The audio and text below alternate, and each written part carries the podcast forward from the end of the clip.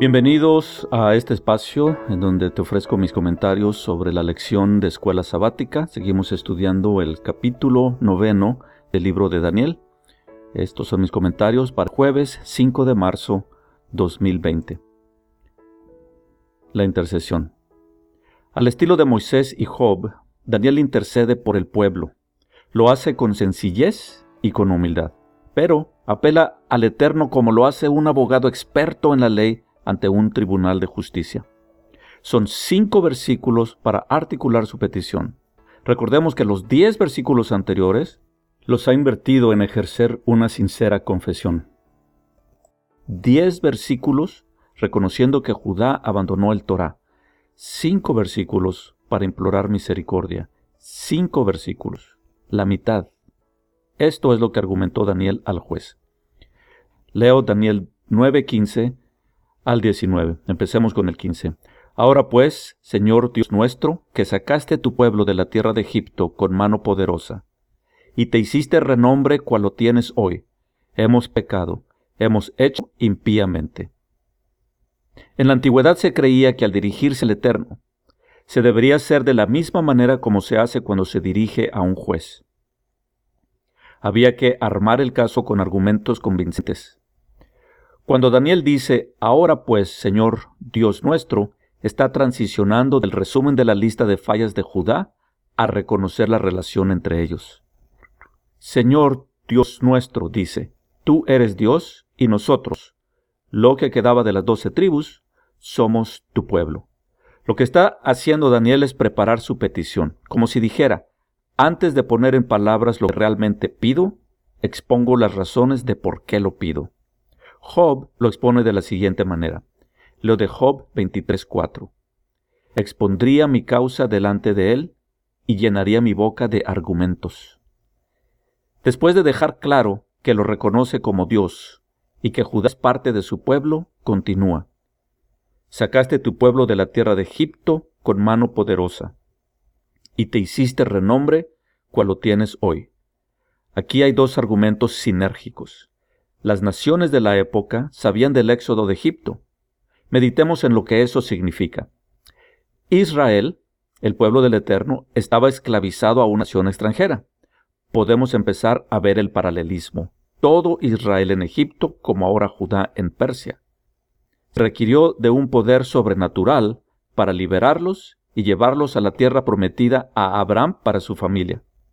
Básicamente, Daniel reconoce el relato del éxodo en el Torá pero lo conecta a Judá en el exilio diciendo, Te hiciste renombre cual lo tienes hoy. Daniel está dando honra a su nombre, o lo que es lo mismo, su esencia, su carácter. El rescate de Noé y la selección de Abraham para ser un pueblo separado para el Eterno había sido el plan para rescatar el resto de las naciones. Sí, pecamos gravemente, nos fuimos lejos de tu Torah, pero tú eres nuestro Dios y nosotros somos tu pueblo, el mismo pueblo por el que obraste las plagas y por el cual abriste el mar rojo. Todas las naciones están atentas para ver si nos abandonas o continúas dándonos tu protección inmerecida. Versículo 16. Oh Señor, conforme a todos tus actos de justicia, apártese ahora tu ira y tu furor de sobre tu ciudad Jerusalén, tu santo monte, porque a causa de nuestros pecados y por la maldad de nuestros padres, Jerusalén y tu pueblo son el oprobio de todos alrededor nuestro. 17.